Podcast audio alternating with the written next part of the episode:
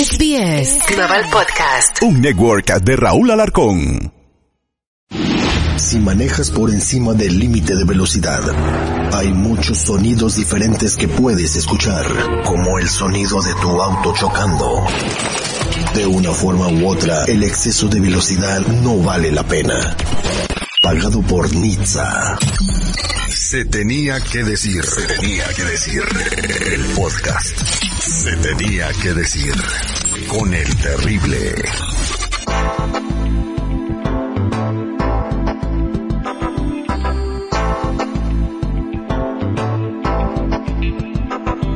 Hola, ¿cómo están? Soy tu amigo el Terry en un episodio más de tu podcast Se tenía que decir y hoy vamos a hablar de un tema importantísimo, se llama Pilares para una familia emocionalmente sana y triunfadora y vamos a hablar con un experto, una persona influyente en las redes sociales que sabe hablar de esto. Él es el doctor Erasmo Rocha, a quien le damos la bienvenida aquí a este podcast. Muchas gracias por estar con nosotros, doctor Erasmo. Un gustazo, mi Terry, Jennifer, un gustazo estar con ustedes. Saludos a todos. Bien, gracias. Pues hoy vamos a platicar de pilares para una familia emocionalmente sana y triunfadora. Los pilares, para que la gente sepa, son lo que sostienen una construcción gigantesca, ¿no? Sí, mira, es que la gente cree que echándole ganas y luego los consejos son bien generales y la gente se pierde. Compréndelos, habla con ellos, escúchalos y todo el mundo tiene un montón de opiniones y resulta que pues el estudio de la psicoterapia familiar ya lo investigó y está actualizada y sí hay mucha orientación seria y segura, directa, para que pues lo más importante de todos nosotros, la familia, realmente sea algo, algo útil, algo que nos construya personas felices, incluyendo los papás, no nada más los hijos. Así que sí quisiéramos hablar sobre eso, mi Terry.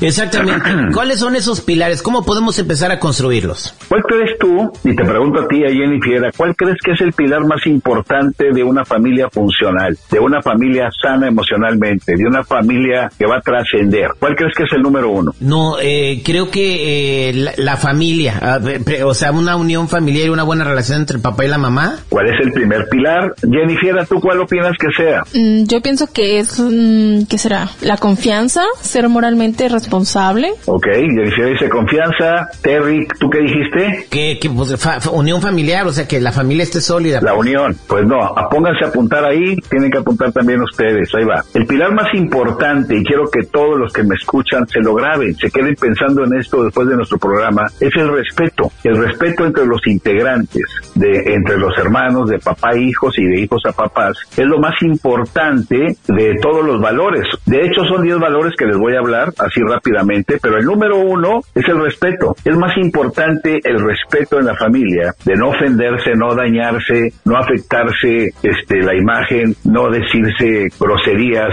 fuertes, no faltarse al respeto entre pareja, entre los hijos.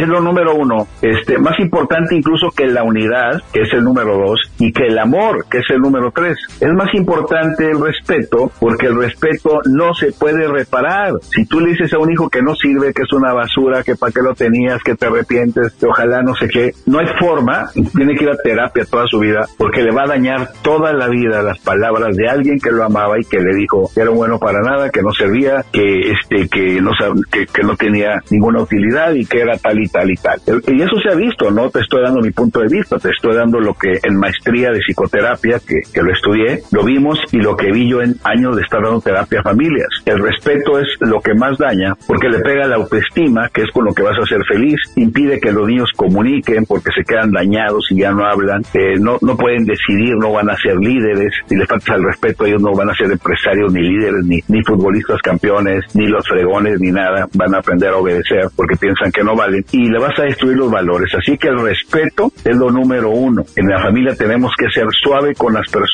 y duro con los problemas o cosas que causen. El segundo pilar, para que lo apunten, no es algo así como, qué interesante está tu familia, es la unidad. ¿De qué sirve que te mates por ellos si no están juntos, si no están cuando te ocupan, si no estás en sus eventos? El niño no va, a, no va a recordar cuánto gastaste en él, el niño va a recordar si estuviste o no estuviste. Y eso le va a ser su fortaleza interior. El segundo pilar de una familia funcional en esta época para que salgan gente sana que va a trascender y que puede llegar a ser campeones, es que la familia esté unida. El tercero es que des amor, no nada más eh, mantenerlos, no nada más darles de comer, no nada más te pago la escuela, no nada más te regaño, te marco. Amor, abrazos, este, decir te quiero, eres importante, eres alguien valioso para mí. Y el amor debe ser incondicional. Te quiero si sacas cero, te quiero si sacas diez, pero me encanta que saques dieces. El amor no está en juego, porque si le condicionas el amor y nomás se lo das cuando saca diez, cuando se porta bien, él va a pensar que tengo que ser excelente para ser querido. Y esa es la bronca de adultos, que no tengo el cuerpo perfecto, no me siento que merezco amor. No tengo la casa mejor, no siento que valgo. No tengo el mejor carro, no siento que valgo. El amor tiene que ser incondicional. No, no debe ser porque se portó bien y tal. Lo es querer igual, pero cuando se porta mal, pues le dices, hay reglas como ya quedamos. El cuarto pilar, fíjate, de una familia feliz es que tú le des valores espirituales porque no se los van a dar en ningún lado. Dime quién le hablar a tus hijos de la empatía, de la misericordia, de saber perdonar, de ser buen ser humano, de ayudar al que está fregado, de darle la mano al amigo, de ayudar a los que no tienen, de hacer obras este, comunitarias. ¿Quién le va a hablar de eso? Nadie. El cuarto pilar que tiene una familia integrantes triunfadores es que se hablen de valores espirituales. El quinto valor es la convivencia, que no es lo mismo a la unión, a, la unidad.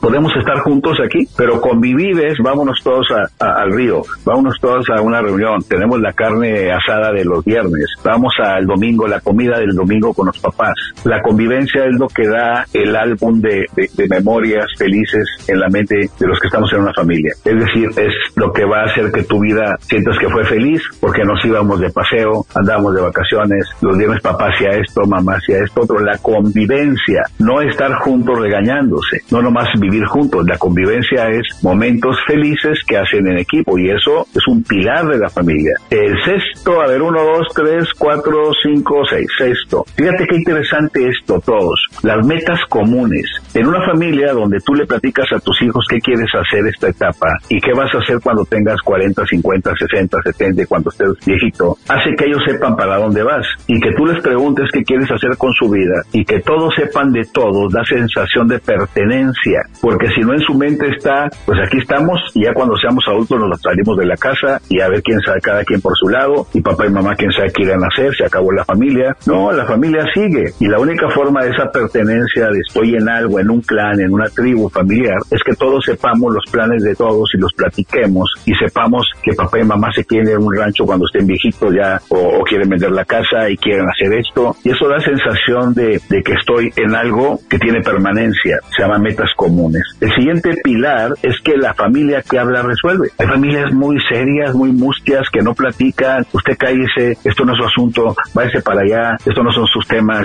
vamos a hablar de algo, usted váyase para no sé dónde. Y pues entonces ahí hay una desconexión tremenda no estamos enterados, no estamos viviendo con la gente que, que, está en la casa. La familia que platica de todos los temas bajo los respetos y bajo, bajo la dirección del papá y todo el proceso hace que sea una familia libre donde se puede hablar de cualquier cosa y opinar. Si no lo haces ahí, ¿cómo quieres que salgan a opinar a la vida y al mundo todo esto? Eh, el siguiente pilar, si lo están apuntando, es la libertad, que lo dejes elegir su música, su arte, sus hobbies y tal dentro de los límites que no dañan a la familia, porque también ya habíamos visto que hay cosas que, en mi opinión, y esto es muy personal, no puedes permitirle a un niño porque todavía no tiene el criterio, este, y no me quiero meter en temas ahí de, de, preferencia de género de sexual y todo esto, pero, pero tienes que guiarlos, los papás son guías, tienes que guiarlos porque los niños son inexpertos, entonces tienes que permitirle la libertad dentro de los patrones morales y educativos que nuestra familia acepta y que tú en tu hogar impones porque tú eres el papá, no otra gente extraña fuera de ahí. Y eso de la libertad entonces es permitirles elegir la carrera, el deporte que quieran hacer, tal y tal, este, para que ellos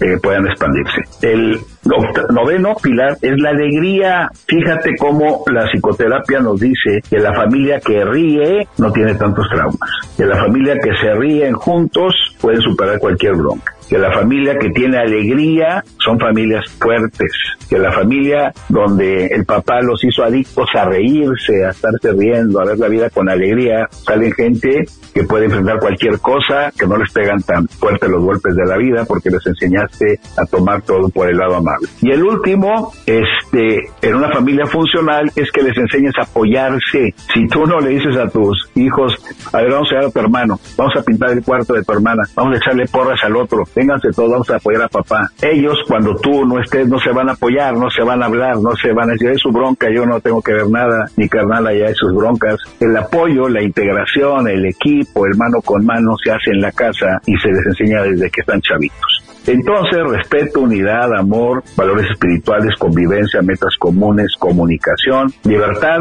alegría y apoyo son los valores. Y fíjate que en los seminarios que doy y en las eh, terapias de familia que me tocó dar por años, te estoy dedicado a la enseñanza, estos los valoraba, es decir, se evaluaba. Yo te pondría, Terry, a ver, en respecto del 1 a 10, ¿cuánto o cómo andas? ¿Qué calificación te pones? En unidad, ¿qué, ¿qué tan unido eres? ¿Qué tanto amor das del 1 al 10? ¿Qué tantos valores espirituales? Ti, evalúa a Jenny Fiera, evalúa a tus hijos, a tus uno o dos hijos, no sé, y entonces, donde estés más bajo tú, tu calificación más baja, es con lo que estás fregando tu familia. Con lo que Jenny Fiera esté más baja en su calificación de estos 10, es con lo que está afectando a la familia. El niño, con lo que esté más bajo, está afectando a la familia. Y en terapia familiar, lo que se le hace es, oye, Terry, saliste bajo un respeto, o saliste bajo en amor. Puedes subir dos puntos tu calificación este mes por tu familia. Jenny, saliste mal en tal, en unidad, saliste mal en convivencia. Puedes subir dos puntos y entonces ahora sí estás enfocado en lo que realmente afecta a la familia y entonces tener estos 10 pilares trabajados da una, un porcentaje elevado de gente funcional, de gente que si, que si va a ser profesionista, va a ser un profesionista exitoso, buena onda, íntegro, feliz, donde quiera que lo pongas, va a formar otra familia funcional. Así que no es cuestión de suerte la familia. Si tú no vienes de una familia funcional, pues fabrícate una. Te estoy diciendo cómo. Aplícate, escucha aquí los programas de Terry y de tu servidor para que te ayudes y fabrica una familia funcional. No es cuestión de suerte. La gente piensa, es que qué hijos me tocaron. No, qué papás le tocaron a tus hijos. El que puedes mejorar es tú para mejorarlos a ellos. Exactamente, ¿no? Y hay que empezar a temprana edad. Eh, claro que sí, hay que evaluarnos en todo lo que nos acaba de mencionar. En el, respeto, en la unidad, en el amor, en los valores espirituales. Y, o sea, nosotros obviamente somos creyentes en Dios y tenemos valores espirituales, pero no nos hemos parado en, un, en una iglesia. Eh, creo que no sé si sea necesario eh, convivir. No, no es necesario. No. No, no, no, los, valores espirituales no tienen que ver con la religión. Los valores espirituales universales son que tú sabes que no vinimos a dañar gente. Que tú le digas, este, la familia tal que somos nosotros, no dañamos, no robamos, no afectamos, apoyamos cuando se necesita, somos gente útil. Esos son valores espirituales universales, no tienen que ver con la religión. Hay gente con religión muy tóxica y hay gente muy espiritual sin religión. Así que son cosas muy despegadas. Exactamente. Este, y hay que hablarlo en, la, hablarlo en la casa completamente. Exactamente, que los niños se comprendan a temprana edad la diferencia entre lo bueno y lo malo y que vean esos valores en ti, porque tú no le puedes decir, hijo, no robes, robar es malo, y luego que te vea transando a la gente y que sea testigo de que haces chácalas o, que haces trampa o que te metes en la línea, porque por un lado le está enseñando valores y por otro lado está viendo un ejemplo contrario, ¿no? y luego no, los hijos van a hacer lo que te vean hacer, no lo que les digas.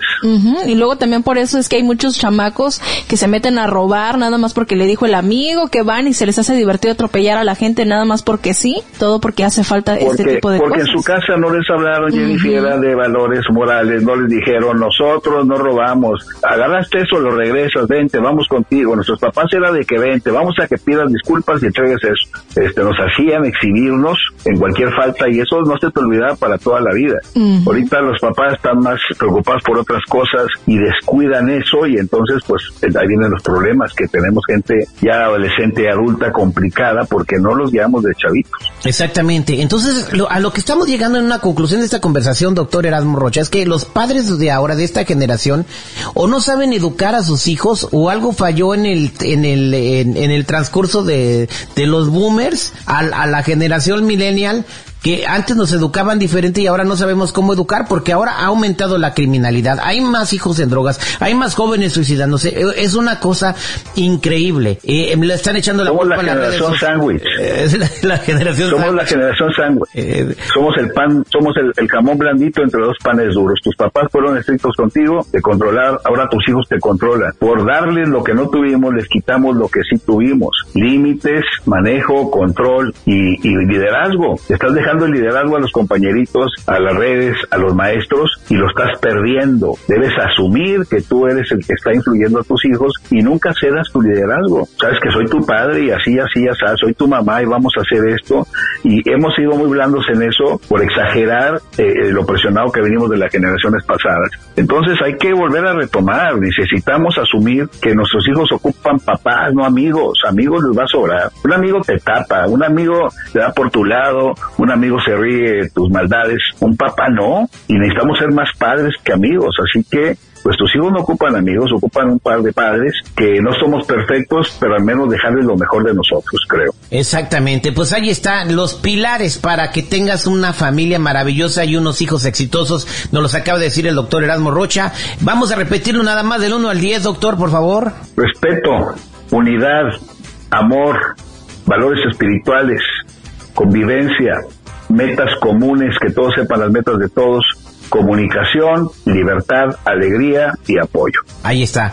Somos, eh, se tenía que decir con el Terry y estamos hablando con el doctor Erasmo Rocha. Muchas gracias, doctor. Y para la gente que quiera seguirlo en las redes, ¿cómo podemos hacerlo? Síganme, búsquenme ahí en DR Erasmo, DR, doctor, haz de cuenta abreviado, Erasmo con ese de sal, Rocha Narváez pegado y búsquenme en YouTube, en TikTok. Acabo de subir terapias en TikTok. De hecho, la primera terapia que subí es para programarte con hipnosis a que seas un buen padre. Vayan a TikTok y ahí donde dice series en mi TikTok, este, la primera terapia que subimos ayer es programarte, es una sesión como de media hora, donde vas a cerrar los ojos y te voy a programar para que te salga lo mejor en formar un hijo o hijos, una familia, y ya está ahí. Así que búsquenme en todas las redes y sus saludamos. Muchas gracias, doctor Erasmo Rocha. Hasta luego. Esto fue Se tenía que decir, se tenía que decir el podcast. Se tenía que decir con el terrible.